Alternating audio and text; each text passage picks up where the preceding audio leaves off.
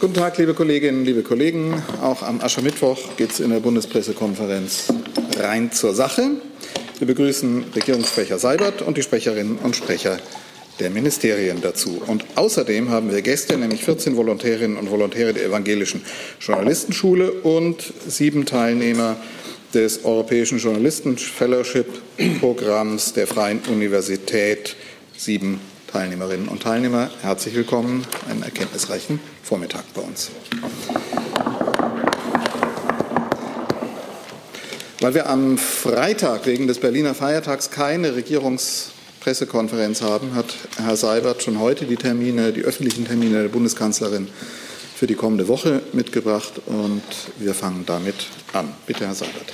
Ja, schönen guten Tag auch von mir. Es geht am Montag, dem 11. März los. Die Bundeskanzlerin wird den Antrittsbesuch des neuen Ministerpräsidenten von Lettland, Herrn Christianisch Karinc, bekommen. Weil es ein Antrittsbesuch ist, gibt es die militärischen Ehren, dann ein Mittagessen und im Anschluss daran circa 14.15 Uhr eine gemeinsame Pressekonferenz der Bundeskanzlerin mit dem lettischen Ministerpräsidenten. Am Dienstag dann kommt um 12.30 Uhr der belgische Premierminister Charles Michel ins Kanzleramt. Auch da wird es nach dem gemeinsamen Arbeitsmittagessen eine Pressekonferenz geben, so gegen 13.30 Uhr. Am Mittwoch 9.30 Uhr zum üblichen Zeitpunkt das Kabinett unter der Leitung der Bundeskanzlerin, die dann am Mittwoch um 12 Uhr erneut internationalen Besuch empfängt, und zwar den Premierminister von Laos, Herrn Tonglun Sisulit. Auch er wird mit militärischen Ehren im Kanzleramt empfangen. Und auch im Anschluss an diese Begegnung gegen 13.15 Uhr gibt es eine gemeinsame Pressekonferenz. Am Freitag dann wird die Bundeskanzlerin das hat schon Tradition zum jährlichen Spitzengespräch der deutschen Wirtschaft in München fahren. BDI, BDA, DIHK und äh, ZDH veranstalten das ja jährlich. Das ist ein vertraulicher Austausch über aktuelle Fragen der, der Wirtschaftspolitik. Dieses Jahr haben die Verbände dem Ganzen das Motto offene Märkte, weltoffenes Land gegeben. Für 12.45 Uhr ist eine Pressebegegnung geplant und anschließend besucht die Bundeskanzlerin die internationale Handwerksmesse und die Fachtagung Frauen im Handwerk. Und dann obwohl das nichts mit nächster Woche, sondern zeitlich mit der weiten Ferne zu tun hat, will ich Sie nur noch kurz darauf aufmerksam machen. Wir werden nachher auch eine Pressemitteilung herausgeben. Am 17. und 18. August 2019, also an dem Wochenende, ist dann zum 21. Mal Tag der offenen Tür der Bundesregierung, der Bundesministerien, des BPA. Und ich hoffe, wir können uns auch hier in der Bundespressekonferenz dann mit einer Bürgerpressekonferenz wiedersehen. Das war ja eigentlich eine schöne Übung immer. So, das war's. Ja, das fanden wir auch immer, äh, haben wir auch immer gerne gemacht, hier die Bürgerpressekonferenzen am Tag der offenen Tür. Und mich würde es wundern, wenn wir das nicht machen in diesem Jahr wieder. Zu den anderen Terminen der Kanzlerin, die internationalen Begegnungen, gibt es dazu Fragen? Keine Fragen. Kabinett, dazu Fragen. Spitzengespräch der Wirtschaft, dazu Fragen. Keine Fragen dazu. Dann fangen wir mit allen anderen Themen an. Wer möchte anfangen? Frau Buschow, Herr Beisler, dann. Frau Buschow beginnt. Bitte. Eine Frage an Frau Petermann. Es gibt einen Bericht, wonach das Bundesinnenministerium darauf hingewirkt hat, dass Philipp Bruch vom Zentrum für politische Schönheit vom Kongress der Bundeszentrale für politische Bildung wieder ausgeladen wurde. Die Rede ist da von einem Auftrittsverbot. Können Sie bestätigen, dass das Innenministerium das verursacht hat? Und wenn ja, was ist die Begründung dafür? Ja, Sie wissen, die Bundeszentrale für politische Bildung ist eine Behörde im Geschäftsbereich des BMI und von daher gibt es natürlich enge Verflechtungen über die Fahr- und Dienstaufsicht. Aber zum Vorgang selbst. Sie erinnern sich, im Sommer hatten wir schon mal darüber gesprochen, über die Aktion äh, dieses Zentrums für politische Schönheit, äh, ganz konkret Soko Chemnitz. Äh, die hatte bei einer der, dieser Aktionen unter dem Schutz der Kunstfreiheit zu Denunziationen und zu Eingriffen in das allgemeine Persönlichkeitsrecht aufgerufen. Und derartige Öffentlichkeitsverhandlungen, so hatte ich es auch damals gesagt, obliegen den Ermittlungsbehörden und sind an hohe rechtliche Hürden gebunden. Einladungen des Leiters eine solche könnte missverstanden werden, nämlich als staatlich finanzierte Legitimierung einer solchen Aktion. Und deshalb haben wir in Zusammenarbeit mit der Bundeszentrale für politische Bildung diese Einladung nicht unterstützt. Gibt es weitere Fragen dazu? Herr Jung möchte dazu fragen. Frau Petermann, musste die Bundeszentrale dem Folge leisten? Oder hätte die Bundeszentrale auch sagen können, wir halten an dem Mann fest? Ich möchte das hier rechtlich gar nicht bewerten. Äh, das ist allgemein eine Geflogenheit zwischen den Geschäftsbereichsbehörden und dem Ministerium, dass im Rahmen der Fach- und Dienstaufsicht man sich einigt über bestimmte Vorhaben. Und äh, Herr Ruch sagt, dass gar kein Verfahren gegen ihn läuft. Von welchem, von welchem reden Sie? Verfahren? Ja. Wegen der Aktion. Äh, ich rede von keinem Verfahren. Ich hatte damals im Sommer, Sie erinnern sich vielleicht, äh, gab es schon äh, Maßnahmen der sächsischen Polizei auf Grundlage erstens des Gefahrenabwehrrechts und zum Zweiten gab es zahlreiche Strafanzeigen gegen die Aktion und im Übrigen auch wurde geprüft ein Verstoß gegen das Kunsturheberrechtsgesetz. Frau Buschow.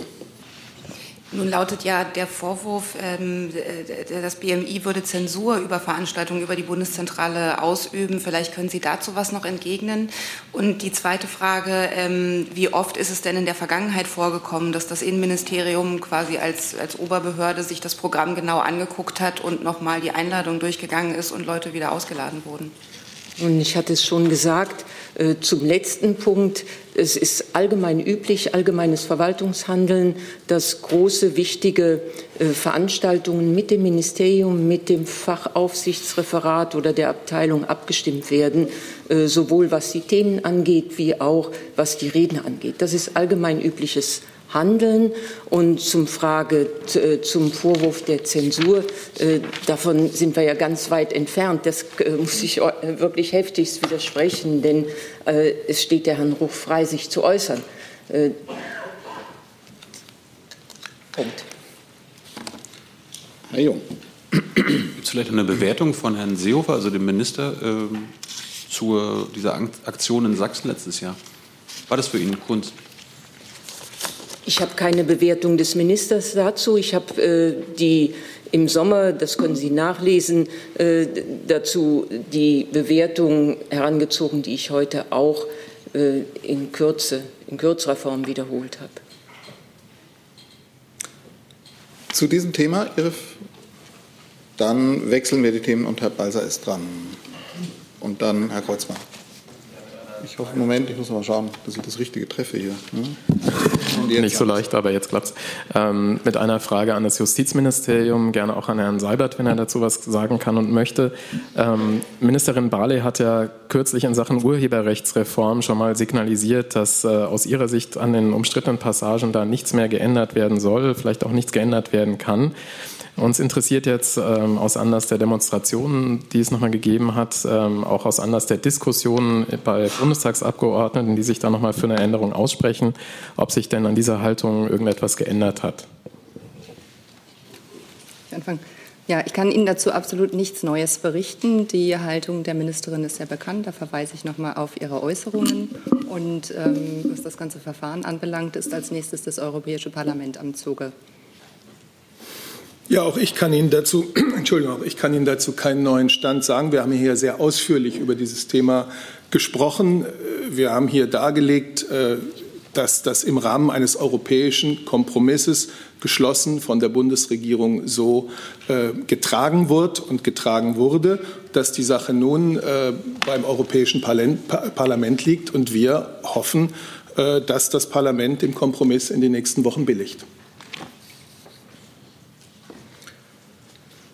Keine weiteren Fragen dazu? Herr Jung. Frau Krüger, wird äh, die Ministerin auf der Demo erscheinen und gegen Artikel 13, den Uploadfilter, demonstrieren?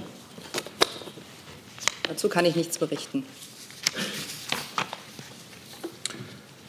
Dann nächstes Thema, Herr Kreuzmann, dann Herr Brotbeck, glaube ich, hat er sich gemeldet. Ne? Ja, vielen Dank. Meine Frage richtet sich an Herrn Seibert. Ähm, Herr Seibert, Klaus-Dieter Fritsche, der ehemalige Staatssekretär im Kanzleramt für die Koordination der Geheimdienste, ist seit kurzem offiziell tätig als Berater des österreichischen Innenministers Herbert Kickel von der FPÖ. Herrn Kickels Amtsführung ist äh, immer wieder umstritten. Er hat als, als FPÖ-Politiker Slogans wie Wiener Blut, zu viel Fremdes tut nicht gut verantwortet.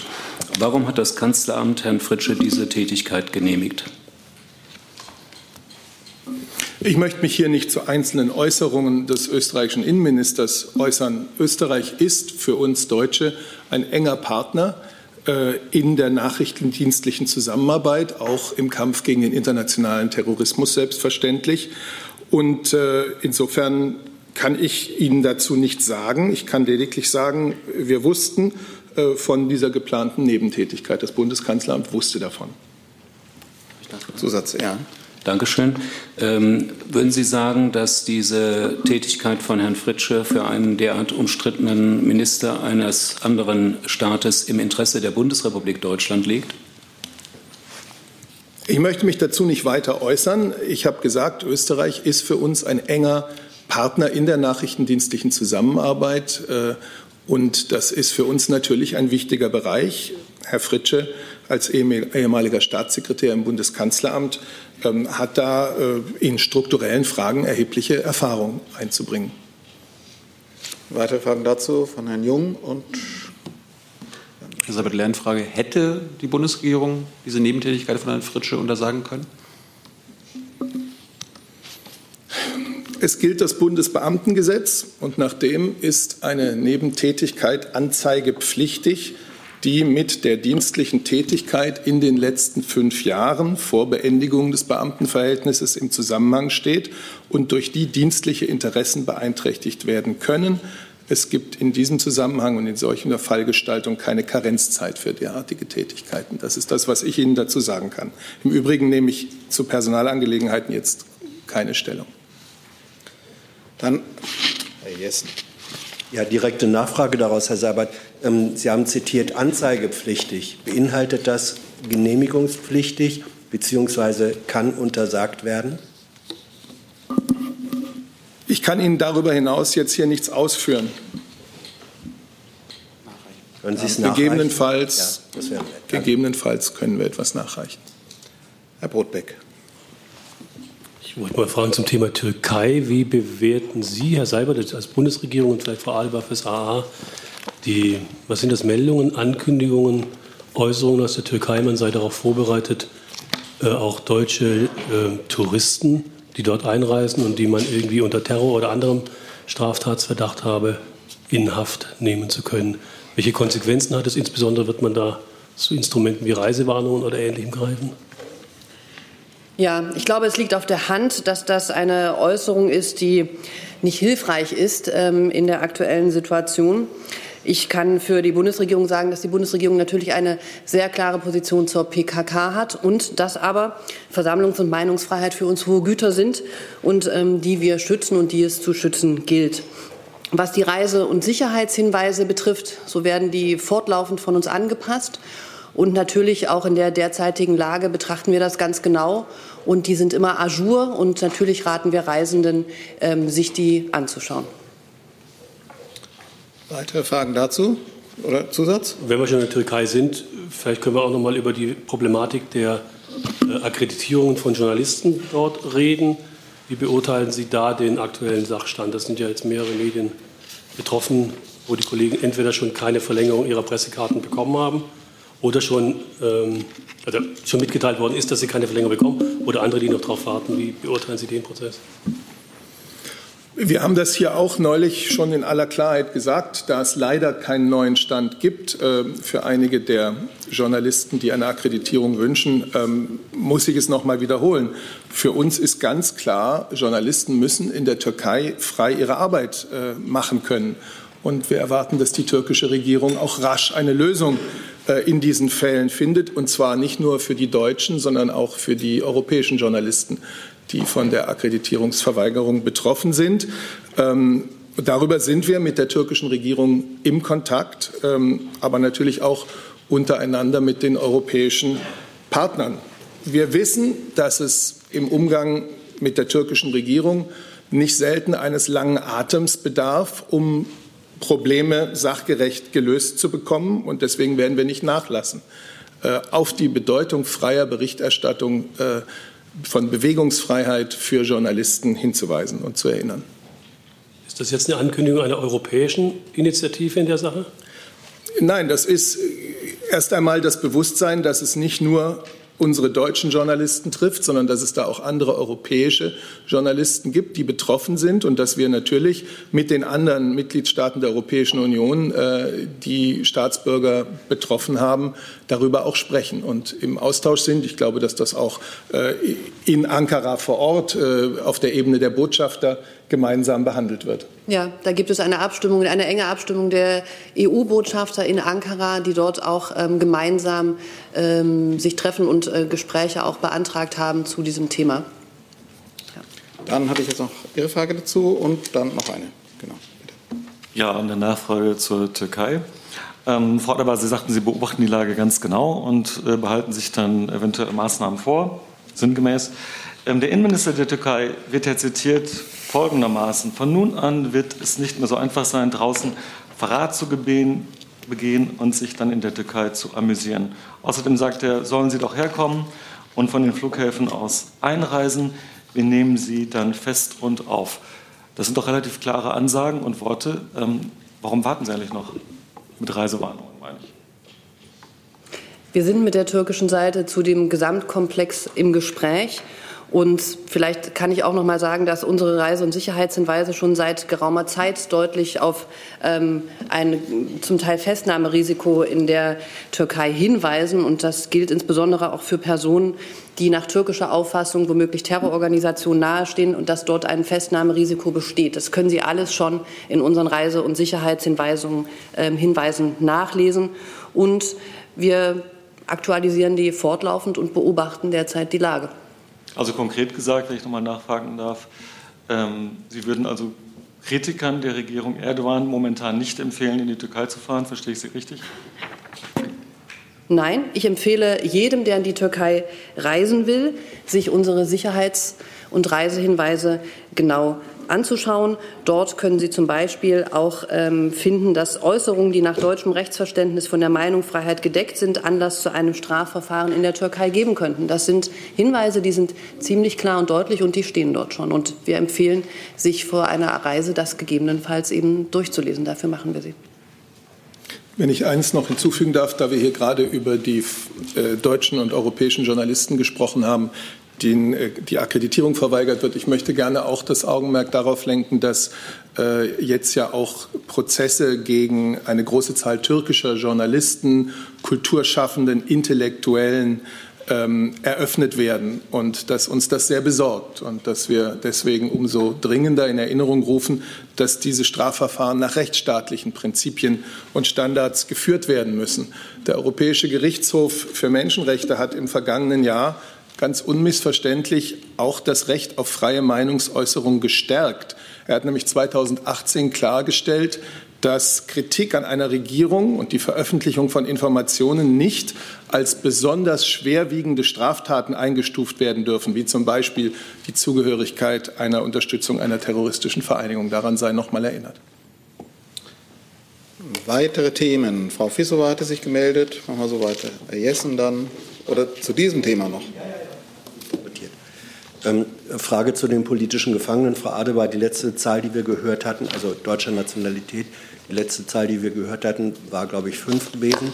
Hat sich daran etwas geändert und hat sich an der Möglichkeit konsularischer Betreuung etwas verändert?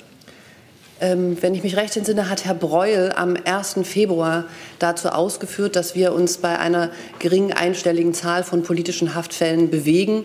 Ähm, daran hat sich nichts geändert. Da gibt es keinen neuen Stand. Und die konsularische Betreuung? Gleichbleibend. Dann ist jetzt Frau Fissowa dran, dann Herr Scholfer. Hm? Bitte. Voilà. Ähm, vielen Dank. Ich habe eine Frage an Frau Adebar. Entschuldigung.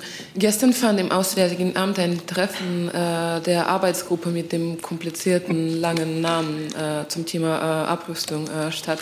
Äh, ich möchte gerne äh, fragen, ähm, Äh, inwiefern wurde das Thema INF-Vertrag äh, besprochen und welche Äußerungen haben dann die Seiten gemacht? Und auch möchte ich gerne wissen, also wenn ich das richtig verstehe, ähm, fand das erste Treffen so in diesem Format im Herbst 2018 statt. Ähm, ja. Mhm. Ja, das ähm, letzte Treffen war im November 2018, wenn ich mich recht entsinne. In der Tat gab es ein Treffen der Hohen Arbeitsgruppe für Sicherheitspolitik ähm, mit Russland. HAX ist die Abkürzung. Diese ähm, Gruppe trifft sich ähm, auch in verschiedenen Untergruppen zwischen diesen zwei großen Meetings ähm, regelmäßig. Wir sind das eint uns ähm, mit den russischen Partnern der Ansicht, dass auch zu sicherheitspolitischen Themen der Austausch mit Russland extrem wichtig ist und dass es sich lohnt, diesen Dialog zu führen. Und Themen waren in der Tat Abrüstung, auch der INF-Vertrag, auch wurde über autonome Waffensysteme und eben weitere sicherheitspolitische Themen gesprochen. Ich kann Ihnen zu dem weiteren Inhalt leider ähm, aus den vertraulichen Gesprächen hier nichts mitteilen, aber es war ein sehr konstruktiver Dialog und es wurde beschlossen, diesen fortzuführen. Ich darf Sie gerne noch verweisen auf die gemeinsame Pressemitteilung, die gestern dazu herausgegeben wurde. Dazu bitte. Äh, Frau Adebar, in diesen Pressemitteilungen von gestern ist erwähnt eine Abrüstungskonferenz nächste Woche in Berlin am 5. März. Äh, können Sie uns sagen, wer daran teilnimmt? Äh, welche Themen werden besprochen? Und ich gehe davon aus, dass es die Konferenz, wo äh, Herr Lavrov auch erwartet wird. Also ist, er war auf jeden Fall eingeladen. Haben Sie gestern eine Bestätigung bekommen, dass er kommt? Es handelt sich um eine Konferenz, die wir planen, in der Tat am 15.03. im Auswärtigen Amt durchzuführen zum Thema ähm, Rüstungskontrolle, zum Thema neuartige Waffensysteme. Und wir wollen gemeinsam mit vielen Partnern darüber nachdenken, wie man eine Verrechtlichung, eine Verregelung ähm, auch neuartiger Waffensysteme in den Angriff nehmen kann, wie man dazu beitragen kann, dass eben ein breites Spektrum von abrüstungspolitischen Themen auf die Agenda kommt und bearbeitet werden kann. Wir machen eine genauere Ankündigung dieser Konferenz, da bitte ich um Verständnis, Anfang nächster Woche. Und ähm, dann können wir vielleicht auch genauer sagen, wer ähm, alles teilnimmt. Wir erwarten da eine große Anzahl von Gästen in der Tat. Zusatz, bitte. Ich habe auch eine Frage zum Thema äh, des Treffens von gestern. Äh, es stand in der Pressemitteilung, es, wird ein, es war ein breiter Kreis von Fragen besprochen, ja, und äh, es waren manche auch erwähnt. Heißt das, dass ähm, äh, Ziel solches Treffen sind äh, eben Meinungsumtausch. Es gibt keine konkrete Projekte, wo jetzt auf Expertenebene oder ähm, auf andere Seite gearbeitet, wirklich zusammengearbeitet wird. Also einfach, also das ist doch schon viel, ja, verstehe ich, aber also es dient nur Meinungsumtausch, um so Punkte zu stellen, wer auf welche Position steht. Also dieser Prozess hat im letzten November angefangen. Das war die zweite Sitzung dieser Hohen Arbeitsgruppe. Es gibt Untergruppen, die sich treffen. Wir sind zu dem Thema im Austausch und wollen gemeinsam daran arbeiten, auch ähm, nukleare Nichtverbreitungssysteme zum Beispiel zu stärken. Und da gibt es sehr konstruktive Gespräche und die laufen fort. Ähm, ich kann Ihnen im Moment nicht weiter aus den vertraulichen Gesprächen zitieren oder sagen, wohin das wie mündet. Aber das ist eine ähm, gute Initiative aus unserer Sicht und das ist lohnend, den Dialog da weiterzuführen. Herr Scholper, zu dem Thema. Ja, Frau Audebar, ich verstehe, dass die Gespräche vertraulich äh, sind, aber können Sie zumindest sagen, ob es außer einem Austausch von Positionen auch in irgendeinem Feld, Sie müssen das auch nicht nennen, welches Feld das ist, eine Bewegung gab von irgendeiner Seite? Es waren konstruktive Gespräche. Nee, sehen Sie es mir nach, wenn ich es hier dabei belasse. Zu diesem Thema keine Fragen mehr. Dann nächstes Thema, Herr Brotbeck. Moment. Mit einer Frage an Frau Petermann. Ähm, es ist bekannt geworden, dass das BMI, was die, die Volumina von Beraterverträgen weit vor, also weit, weit vor dem Verteidigungsministerium liegt, über das wir ja die ganze Zeit reden. Könnten Sie uns mal erklären, wofür oder wobei, wozu sich das äh, Innenministerium in einem derart großen Umfang beraten lässt? Ja, das kann ich gerne. Oder lassen muss. Warum auch muss man das machen? Ja. Kann ich gerne tun. Es sind vor allem zwei Aufgabenfelder, äh, in denen Berater tätig werden. Das eine Aufgabenfeld ist die temporäre Einbeziehung sachkundiger Expertise in der Vorbereitung von Entscheidungen und das zweite Feld der Einsatz von Fachexperten in vorwiegend technischen bzw. IT-technischen Bereichen, hier vor allem bei der Durchführung von Projekten. Und gerade in diesen IT-Projekten äh, sind dieses Laufen zeitlich befristet und in den Fällen ist es in der Regel unumgänglich, dass hier in zeitlich befristeter Weise hochspezialisierte, zumeist sehr technikorientierten Bereichen Berater tätig werden. Äh, was wir als BMI dann in diesen Bereichen machen, ist, diese Berater zielgenau einzusetzen und auch fachkundig zu steuern. Äh, dafür haben wir auch neue Stellen bekommen. Neue Stellen wurden geschaffen, um insbesondere die Projektsteuerung äh, hier äh, erledigen zu können. Zudem muss man sagen, was nicht ganz unwichtig ist in dem Zusammenhang, dass im Einzelhaushalt des BMI alle Projekte in der Verantwortung des Bundesbeauftragten für die Informationstechnik veranschlagt werden. Das heißt also, die, alle Ressorts äh, der Bundesregierung. Äh, für die werden wir tätig im Rahmen der IT-Konsolidierung des Bundes und Netze des Bundes. Und deswegen ist der Haushalt bei uns in dieser Weise auch von Beratern äh, so hoch angesetzt. Lässt sich das irgendwie aufteilen? Also wie viel, von, wir reden über eine halbe Milliarde ungefähr, wie viel von dieser halben Milliarde ist jetzt in diesem IT-Bereich, fällt da an? Und äh, für den Bereich, der eben nicht IT ist, wo genau hat das BMI, das ja voller Spezialisten ist und voller Experten, wie man seit Jahren ja auch immer wieder gesagt bekommt, wo brauchen Sie sonst noch diese externe Nachhilfe oder Unterstützung? Ja. Also der Schwerpunkt liegt in der IT. Äh, ich kann Ihnen die anderen Zahlen jetzt nicht nennen, die können Sie aber nachlesen. Es gibt dazu einen Bericht der Bundesregierung für das Jahr 2017 an den Haushaltsausschuss, wie wir überhaupt dem Haushaltsausschuss jeden Tag, jedes Jahr auch berichten. Also wir gehen sehr transparent damit um. Äh, es wird die Ausschreibungsverfahren sind immer vorausgegangen äh, und in diesen Berichten oder in konkret dem Bericht für das Jahr 2017 zum Beispiel können Sie das auch nachlesen. Herr Jung. Petermann, strebt Ihr Haus, Ihr Ministerium an, die Ausgaben für Berater deutlich zu reduzieren?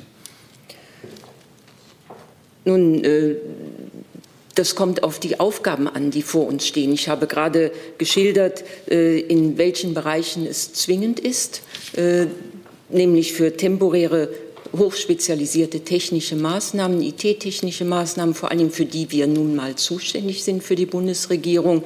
Äh, und ansonsten für temporäre Einsätze. Aber im Grundsatz äh, hat unser Minister sich auch schon dazu geäußert, äh, ist er der Auffassung, dass die Verwaltung äh, selbst dafür Sorge zu tragen hat, ihre Aufgaben erledigen zu können. Dass äh, Personal auch dafür eingestellt werden muss, äh, das ist so und äh, daran halten wir uns auch. Nur muss man eben diese IT-Projekte äh, davon da ganz einfach gesondert betrachten mit ihren spezifischen, hochqualifizierten Anforderungen.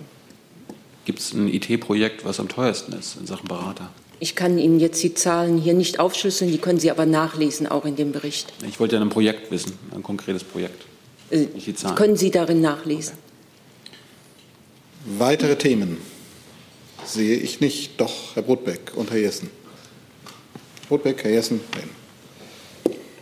So. Ich habe noch eine Frage ans Verkehrsministerium mitbekommen, und zwar zum Thema Elektroroller, die damit bis zu zwölf Sachen irgendwie über die Gehwege brettern sollen. Es gibt offensichtlich Fußgänger oder Fußgängervereinigungen, Lobbygruppen, weiß ich nicht genau, die äh, jetzt den Vorwurf erheben, dass diese Kleinstfahrzeuge dann den Fußgängern auf den Bürgersteigen den Platz wegnehmen, was zu einer zusätzlichen oder weiteren Gefährdung der Fußgänger führe. Was sagen Sie dazu? Genau.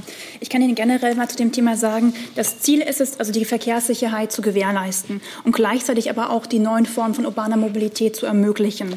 Ähm, Bundesminister Scheuer hat sich auch dazu auch schon geäußert gehabt. Wir wollen neue Wege moderner, umweltfreundlicher und sauberer Mobilität in unseren Städten. Die Mikromobilität, wie etwa die E-Scooter oder Hoverboards, haben ein enormes Zukunftspotenzial dabei. Das heißt, zusammen mit dem ÖPNV sind sie eine echte Alternative auch zum Auto.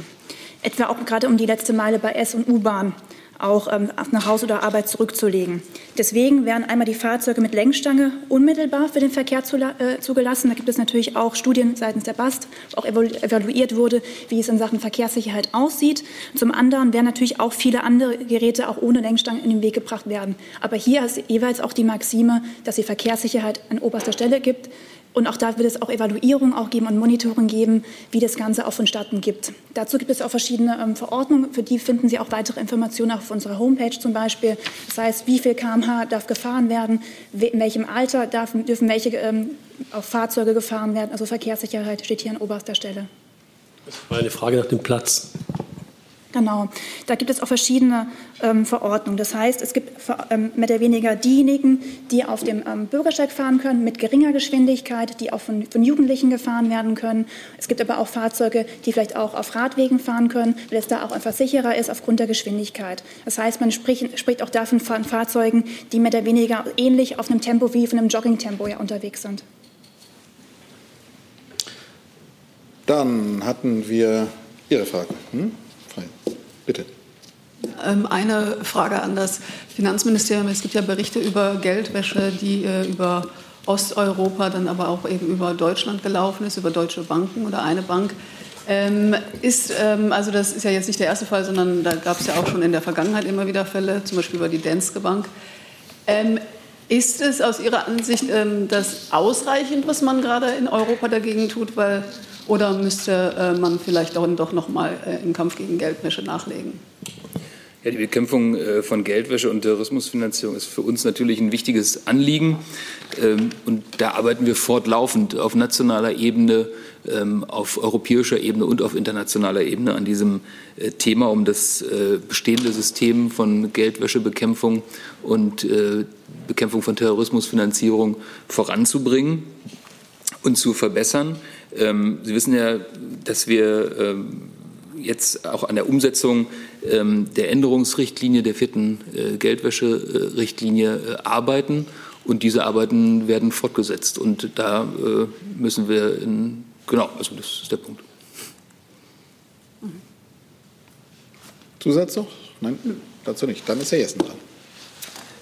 Fragen zur humanitären Hilfe in Venezuela. Ähm, Frau Adebar, gab es Angebote seitens der Bundesregierung an die venezolanische Regierung, humanitäre Hilfe zu leisten? Und wurden diese abgelehnt? Wenn ja, welche Angebote waren das und wann wurden sie abgelehnt? Wir stellen unsere Gelder über Organisationen zur Verfügung. Ähm, ich könnte Ihnen jetzt nicht sagen, dass ähm, wir ähm, also wir reden mit den Organisationen und die sind die Kenner und diejenigen, die diese Hilfe vor Ort einsetzen könnten und sollten und auch grundsätzlich ja wollen. Insofern kann ich Ihnen von keiner derartigen Kommunikation von unserer Seite berichten. Ähm, was hindert die Bundesregierung daran oder hindert sie überhaupt etwas daran? Ähm, die Hilfe, fünf Millionen waren ja zugesagt worden, an Organisationen zum Beispiel der Vereinten Nationen, die in Venezuela tätig sind, zur Verfügung zu stellen? Also wir versuchen, ich kann vielleicht noch einmal da einen genaueren Sachstand nachreichen. Wir versuchen, unsere Hilfe im Land schon umzusetzen und dahin zu kommen. So ist das nicht. Die äh, Hilfe wird blockiert, ähm, auch durch Nicolás Maduro. Und insofern konnten wir unsere Hilfe da noch nicht ähm, an den Mann und die Frau bringen. Aber wir arbeiten da weiter dran. Herr Jung. Inwiefern blockiert? Also man weiß ja nur, dass die US-Lieferungen, die ja von äh, allen anderen abgelehnt werden, auch von der UNO, den äh, NGOs und so weiter, dass die blockiert werden. Welche deutschen Lieferungen werden blockiert? Also ich glaube, dass die nicht gegebene Möglichkeit, humanitäre Hilfe nach Venezuela zu bekommen, ein Problem ist, mit dem wir seit Monaten kämpfen. Und das ist ähm, eine Tatsache, die sich aufgebaut hat. Wir äh, sehen, dass es Hindernisse aufgebaut werden, und zwar nicht erst in den letzten Wochen, schon seit geraumer Zeit, humanitäre Hilfe dort in das Land zu bekommen und den Bedürftigen zugutekommen zu lassen. Das ist in verschiedenen Variationen finden, ähm, findet das statt und wir kämpfen dort mit Schwierigkeiten, beziehungsweise die Organisationen kämpfen dort mit großen Schwierigkeiten. Und das ist ja auch der Grund, dass wir im Moment unsere Hilfe eben auf Kolumbien und die anderen Nachbarländer konzentrieren, wo eben Flüchtlinge sind und wo wir rankommen und wo wir Hilfe leisten können. Weitere Fragen? Neues Thema? Bitte. Noch äh, zu Venezuela. Noch eine Frage dazu. Ja. Dann ähm, Frau Adebar, äh, die Bundesregierung haben wir verschiedentlich diskutiert oder besprochen hier, erkennt äh, politisch Herrn Guaido als Übergangspräsidenten an. Erkennt sie auch den von Herrn Guaido, ich glaube gestern benannten Vertreter äh, seiner Auffassung nach in Deutschland als äh, sozusagen Botschafter an, ähm, Herrn Otto Gebauer? Wäre das in der Folge der Guaido-Anerkennung? Tun Sie das? Dazu kann ich Ihnen nur sagen, dass, ähm, glaube ich, gestern Abend ein entsprechender Antrag im Auswärtigen Amt eingegangen ist und wir den jetzt prüfen und uns werden anschauen müssen. Wenn Sie darüber entschieden haben, werden Sie uns darüber informieren? Das kann ich dann gern tun. Danke. Weitere Themen? Das sehe ich nicht. Dann sind wir am Ende dieser Regierung. Nein, Entschuldigung. Ich würde dann doch noch gerne kurz was sagen. Ich hatte irgendwie erwartet, dass Sie sich weiterhin mit äh, dem Meinungsartikel des französischen Minister, äh, Premier, äh, Entschuldigung, des französischen Präsidenten befassen würden. Das tun Sie offensichtlich nicht. Die Bundesregierung tut es aber. Und deswegen würde ich Ihnen ganz gerne dazu ein klein bisschen sagen. Ich hatte, wie gesagt, doch fest mit Fragen gerechnet. Ähm, ganz grundsätzlich, Frankreich ist unser engster Partner. Und wir spüren eine gemeinsame deutsch-französische Verantwortung, die europäische Integration voranzubringen. Und deswegen begrüßen wir, dass der französische Präsident äh, vor der Europawahl erneut seine Vorstellungen dargelegt hat. Wir haben ja mit dem Präsidenten und mit seiner Regierung eine permanente Zusammenarbeit, wie wir sie in dieser Intensität wohl mit keinem anderen europäischen Land haben. Und der gerade geschlossene Vertrag von Aachen zeigt das ja deutlich. Und natürlich führen wir auch laufend Gespräche zu den europäischen Themen und treiben gemeinsam Vorstellungen voran. Die Bundeskanzlerin war gerade in der vergangenen Woche zu einem mehrstündigen Austausch äh, in Paris, wo sie mit dem französischen Präsidenten die gesamte Bandbreite der europäischen Themen besprechen konnte. Wir sind zurzeit, Deutschland und Frankreich, dabei, den kommenden Europäischen Rat vorzubereiten, besonders auf dem Gebiet der Industrie- und Wettbewerbspolitik wollen Deutschland und Frankreich ja da zusammen Anstöße geben. Die beiden Minister, Altmaier und Le Maire, haben dazu ein gemeinsames Manifest vorgestellt. Deutschland und Frankreich haben unterschiedliche politische Ordnungen. Ich spreche für die Bundesregierung. Wenn es jetzt um den Beginn des europäischen Wahlkampfs geht, ähm, dann liegen natürlich die Zuständigkeiten in Deutschland äh, etwas anders. Die koalitiontragenden Parteien gehören hier zu großen europäischen Parteifamilien und da sind es im Wesentlichen Herr Weber und Herr Timmermans und ihre Mitstreiter, die ihre Vorstellungen in den Wahlkampf einbringen. Es gibt eine ganze Reihe von Punkten im Text des französischen Präsidenten, die die Bundesregierung vollkommen unterstützt. Die Zusammenarbeit in der Verteidigung, die wir europäisch stärken, die wir europäisch ausbauen wollen. Die Überlegungen zum Schengen-Raum, der natürlich ein gemeinsames Verständnis der Asyl- und äh, Migrationspolitik braucht. Die Betonung der Innovationsfähigkeit als Voraussetzung unseres künftigen Wohlstands. Ich darf vielleicht an die Rede der Bundeskanzlerin bei der Münchner Sicherheitskonferenz erinnern. Da hat sie ja den Schwerpunkt auf die außenpolitischen Notwendigkeiten ähm, Europas gelegt, auf die strategische Notwendigkeit, dass wir Europäer geeinter, verantwortungsbewusster, engagierter ähm, in der Welt auftreten. Und daraus hatte sie im vergangenen Jahr schon den Gedanken eines Europäischen Sicherheitsrats entwickelt, der ja nun auch bei Präsident Macron auftaucht.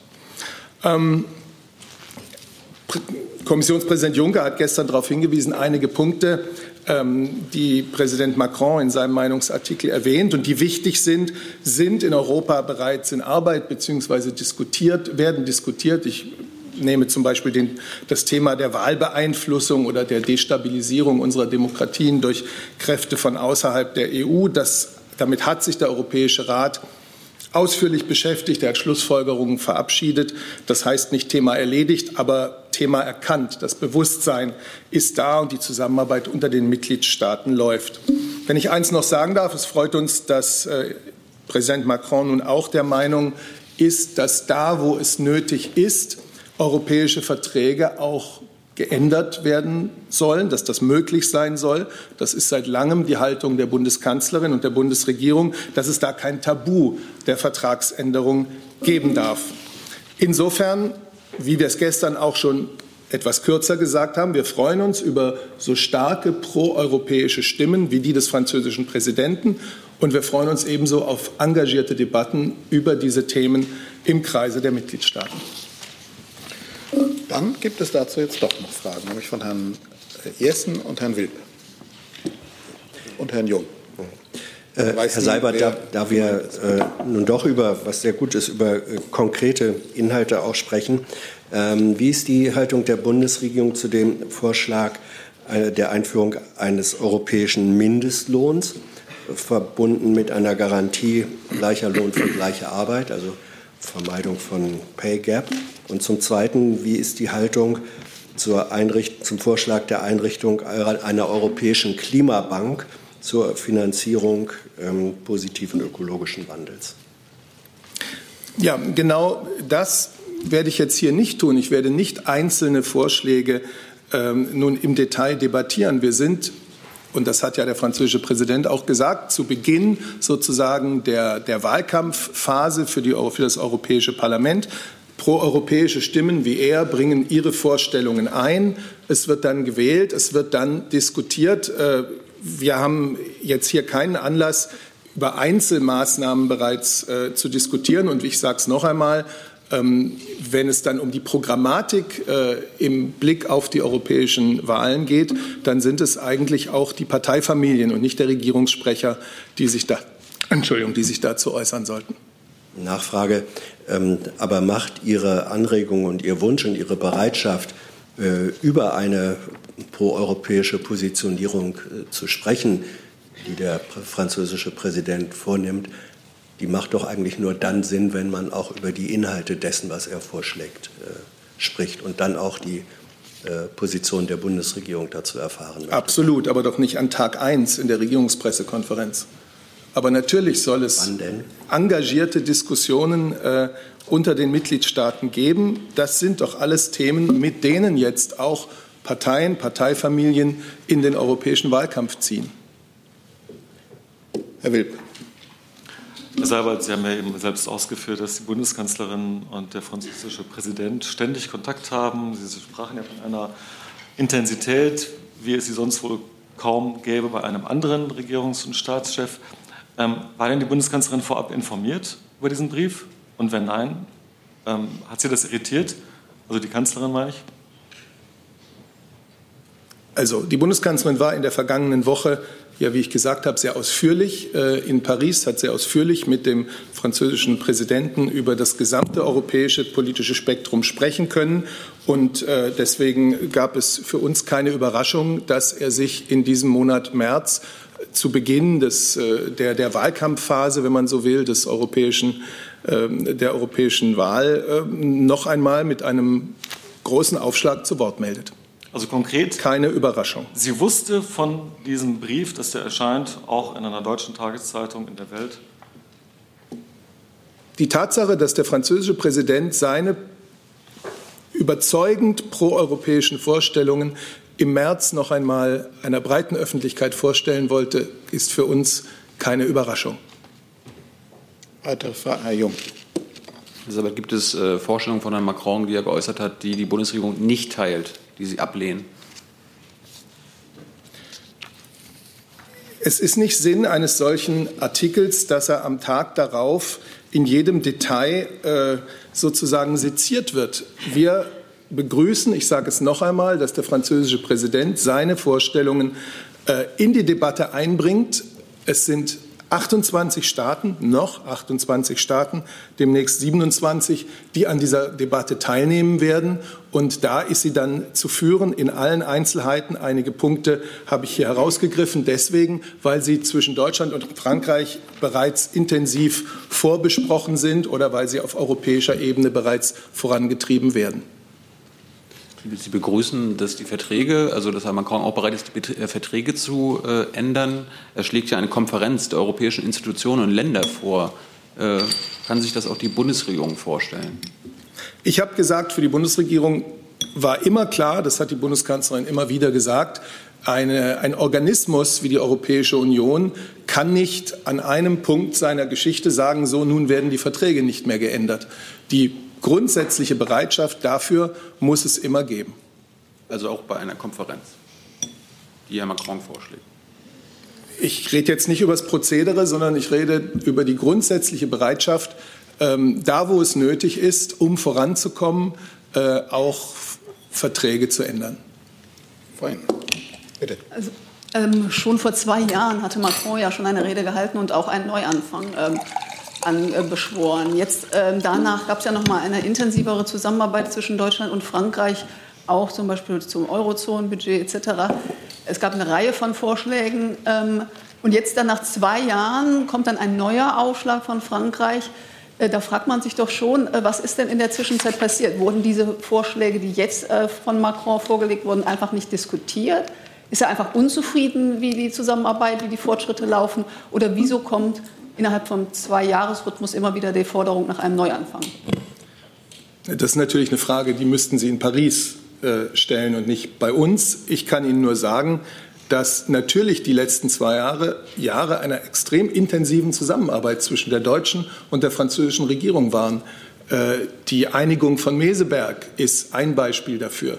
Die Tatsache, dass wir es äh, geschafft haben, einen sehr ambitionierten Vertrag von Aachen zu schließen, den wir ja ausdrücklich über das, über das Bilaterale hinaus in den europäischen Rahmen stellen, ist ein weiteres Beispiel dieser intensiven Zusammenarbeit und dessen, was sich getan hat. Ich habe Ihnen gesagt, dass bei, bei Industrie- und Wettbewerbspolitik es jetzt Vorstöße gibt. Es gibt Zusammenarbeit und hat in den letzten Monaten Zusammenarbeit gegeben äh, zum Thema Digitalsteuer.